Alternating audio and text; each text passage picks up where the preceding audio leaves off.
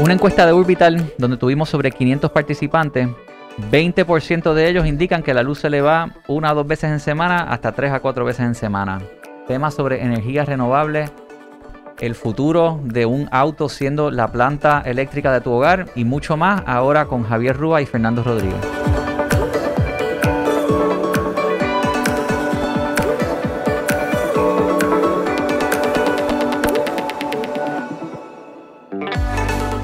Comenzamos, estamos acompañados con Javier Rúa, pasado presidente de la Junta Reglamentaria de Telecomunicaciones. ¿Cómo estás, Javier? Súper bien. Y Fernando Rodríguez, parte del podcast de Orbital continuamente. Saludos. Javier, háblanos un poquito de qué estás haciendo ahora que es relevante en el tema de, la energía? Pues mira, eh, como sabes, yo soy abogado, fui funcionario gubernamental, como dijiste. inicialmente fui funcionario en temas de, de, de hecho, de protección de recursos naturales como presidente de la Junta de Calidad Ambiental y después fui presidente de la Junta de Telecomunicaciones en otro gobierno.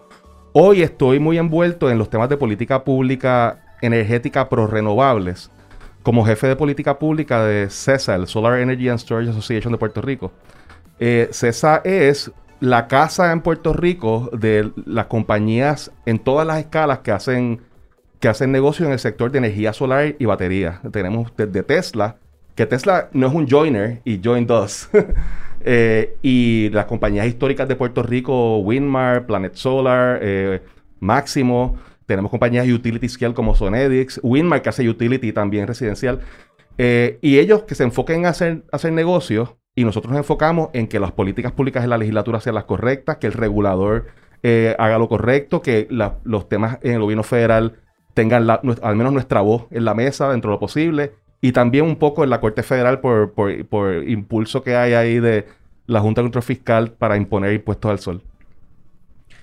Definitivamente que ustedes han organizado la industria.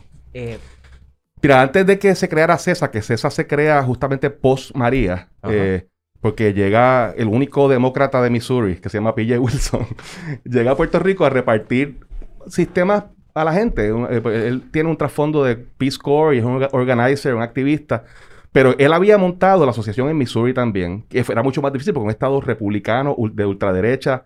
Eh, él llega aquí y, y, no entiende por qué las compañías, primero, no están organizadas en Puerto Rico ¿Por qué, peor que eso, por qué las compañías de large scale, como de, fincas solares, y las compañías de generación distribuida de paneles en las casas, se estaban en adversidad, eran como enemigos? Eh, es bien típico. Entonces, él dice, y fue, se hizo una conferencia inicial, se firmó un, pacto de no agresión y se convirtió en un acto de cooperación total. Eh, y, eso está perfecto. Y entonces, pues ahora realmente César en poco tiempo eh, tiene, tiene una presencia en los dockets regulatorios. Eh, tuvo un impacto importante en la legislación de Puerto Rico, la ley 17 de 2019, que es la ley que encamina a Puerto Rico a 40% de energía renovable en el 2025 y 100 en el 2050.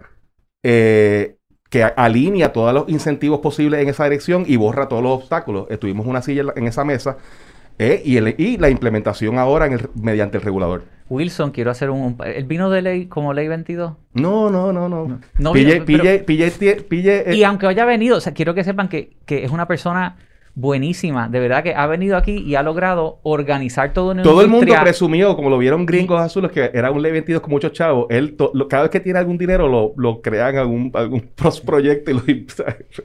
es una persona que ha apoyado grandemente organizar un sector que tanta falta hace. Es un tipo muy altruista, y muy trabajador, muy organizado y, y un gran compañero de trabajo. Pues hablando sobre energía renovable, en Urbita nosotros hicimos una encuesta a los que están suscritos al beta, que estamos por lanzar ahora esa primera versión de la aplicación. Se suscribieron 2.000 personas y mandamos una encuesta para pedirle más información. Y una de las preguntas fue, ¿cuán frecuente se le va la luz? De las casi 600 personas que respondieron, 578% dijeron que se le va de cero a dos veces al mes. 17% se les van una o dos veces en semana. A mí. 2.5% se le va de tres a cuatro veces en semana y 1.7% casi todos los días.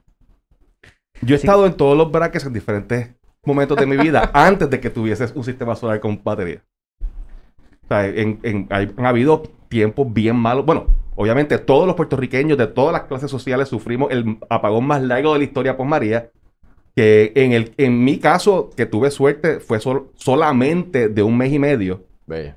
Eh, eh, wow. Solamente un mes y medio que tú le dices eso a, qué sé yo, un americano de donde sea o, un europeo y dices que, que solamente un mes y medio. ¿Cómo, que, ¿cómo hicieron? Bueno, si yo, fui, ah, si yo fui de los que tuvo suerte, porque hay gente en la montaña que estuvieron un año y hay algunos quizás que todavía están con los estragos de María. Eh, yo en aquel momento, en el 2017, yo tenía paneles, yo tenía paneles desde el 2012, pero sin baterías. Era simplemente eh, por, el tema de medición neta para ahorrar. Pero eh, eso solamente funciona en la medida que hay un grid para echar luz de vuelta. y, y, dije, ¿qué es esto? Y, después puse una batería y de, ese momento, del 2000, creo que el 2018 fue que puse la batería, no he visto un solo apagón en mi casa. Ni uno. He visto un flicker de cuando se va el grid y sube la batería. A mí me gustaría ver las personas que se han impactado más por esto, estudiantes, gente que se tuvo que durante la pandemia dropear de universidad porque no podían tomar la clase porque no tenían la conectividad o se les iba la luz o no tenían el internet.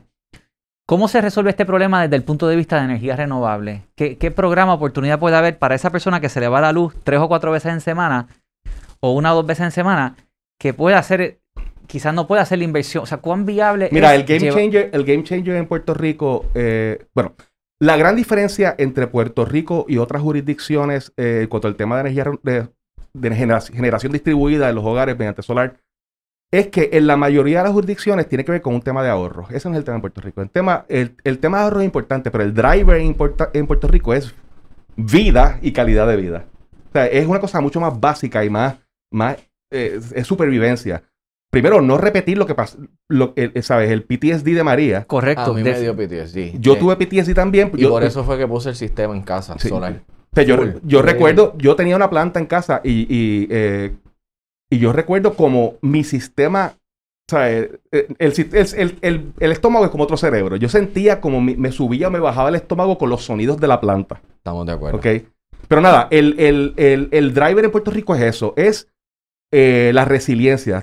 entonces, como, como ese es el driver, eh, más un poco el tema de los costos, pues eh, la gente lo que, lo que piensa es, con razón, ¿Cómo es que yo estoy pagando a la, Autoridad de Energía Eléctrica, en este caso a Luma, lo que sea, 200, 300 pesos al mes por una luz que no tengo o que se me va todo el tiempo, por una cantidad muy similar, pagaría un sistema solar con batería y no se le va nunca. Sea, it, pencils out económicamente. Pero el game changer grande en Puerto Rico ha sido la entrada de compañías de financiamiento o de mayores opciones de financiamiento eh, inicialmente entra Sonova, después entra Sonro, ahora están entrando cooperativas, también están entrando bancos comerciales. En Puerto Rico hay una, una gran tradición puertorriqueña de financiar cosas. Ahora la gente sabe que pagando lo mismo que pagaban antes, no se les va a dar nunca, presumiendo medición neta porque les baja, les baja la factura de la autoridad sustancialmente hasta 4 dólares. Y si ellos hacen los ajustes necesarios a nivel del, modo de vida, porque eso requiere unos adaptaciones ajustes en las casas. Claro, mira, eh, una de las cosas que esto es un tema de educación, uno mismo se educa. Eh, cuando yo estaba, cuando estábamos en casa sobreviviendo ese mes post María con la planta, yo no sabía nada de, energía. Yo, esa, planta es, la, se prendía, eh, mi esposa pagaba todo en casa para ahorrar, supuestamente, y estábamos viendo una vida muy espartana, cuando en realidad tú prendes una planta de esa y, y tiene dos settings, prendido o apagado. Y si está prendida, está gastando, era una planta de, de, 11 kilos. Si tú la prendes, está quemando gas ahí para producir 11 kilos, aunque no lo consuma. Si tú la prendes, haz un party en tu casa. Pero unos. Y entonces se, gastaba un tanque de gas en 18 horas. y cada tanque en aquel momento costaba 75 pesos. Hoy están como en 110. Exactamente. Eh, eso nunca baja.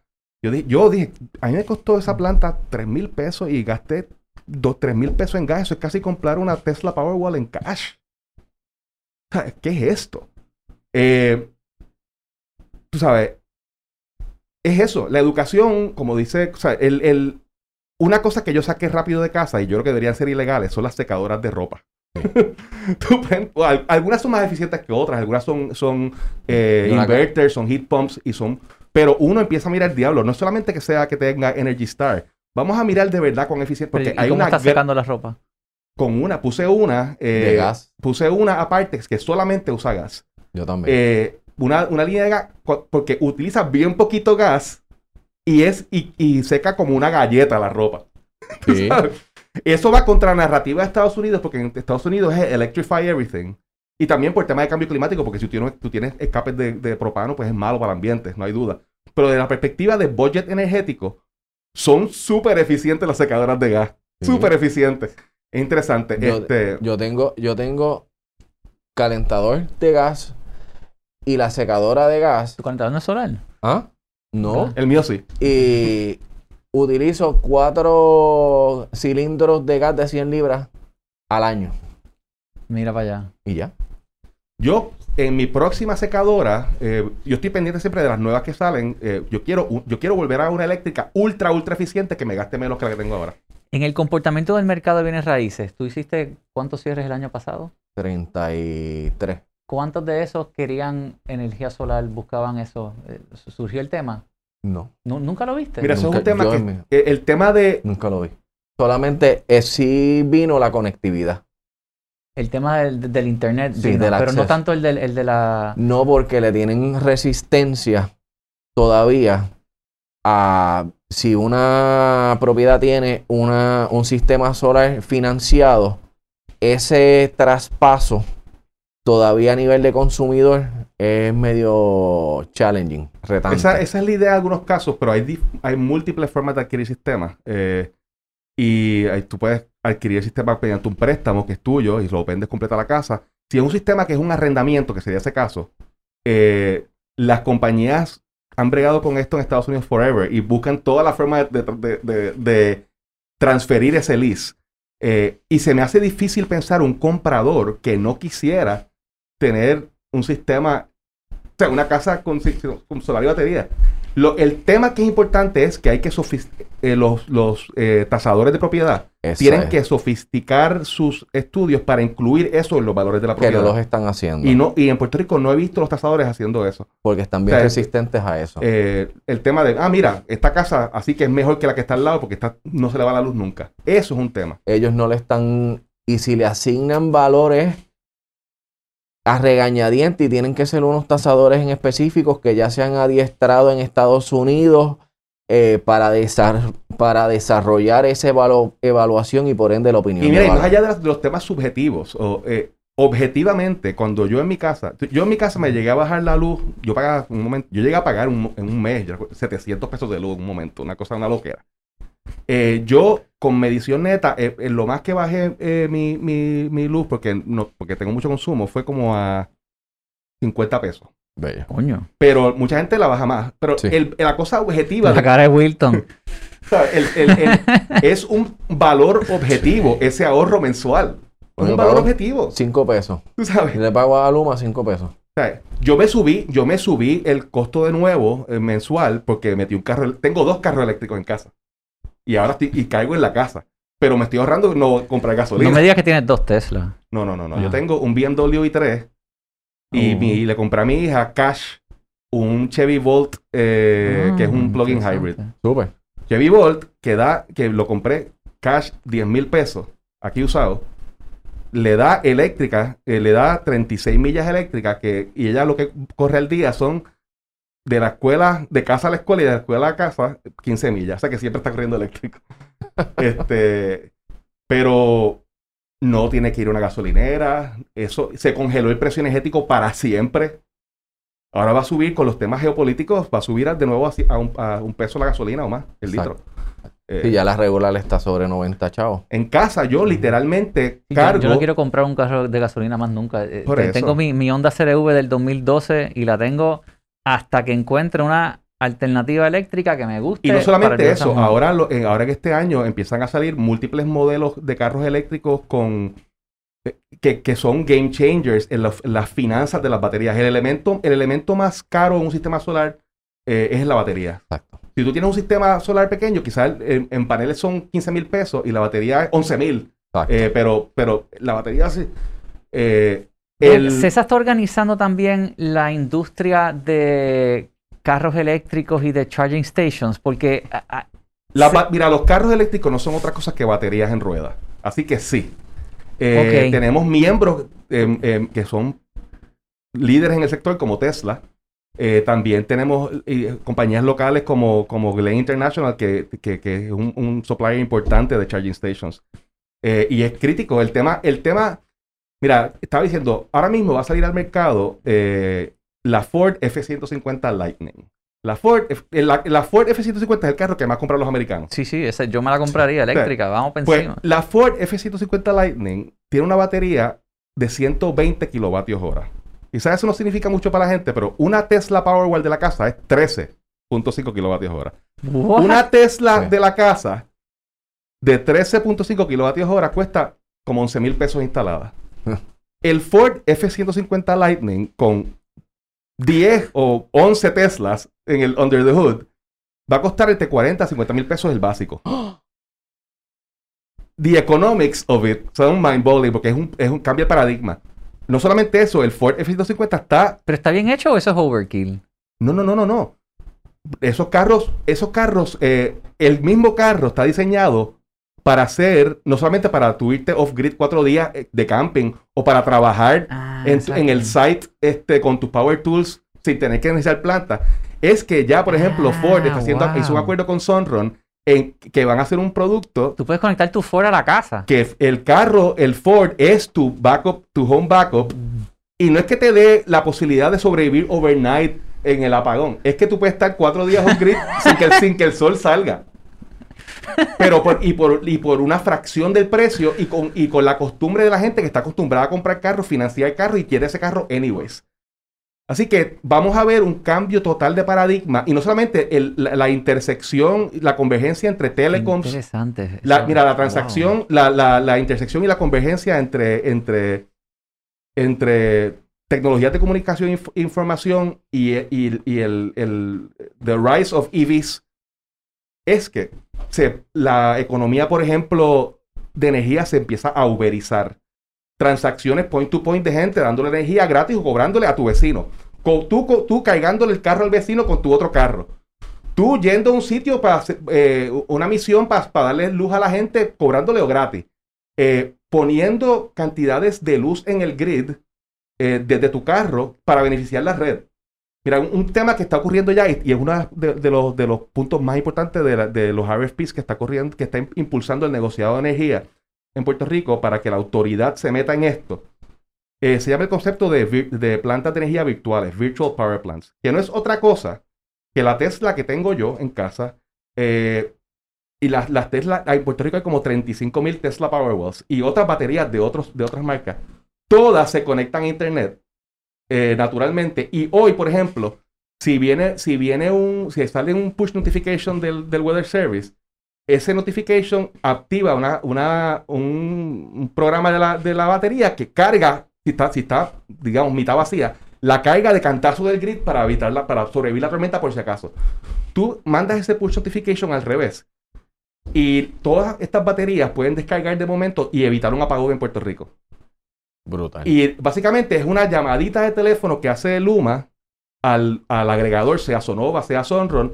Mira, necesito eh, un- una descarga de una hora de 5 Ah, kilos de todas tus baterías. wow. Y eso equivale a una planta pico en Puerto Rico hoy, que sigue creciendo todos los días. Sí, hoy que hablan que a veces eh, hay, hay escasez de energía y generación. Tú- mira, el- los utilities, el DNA de los utilities es a construir otra planta fósil pico. Ajá.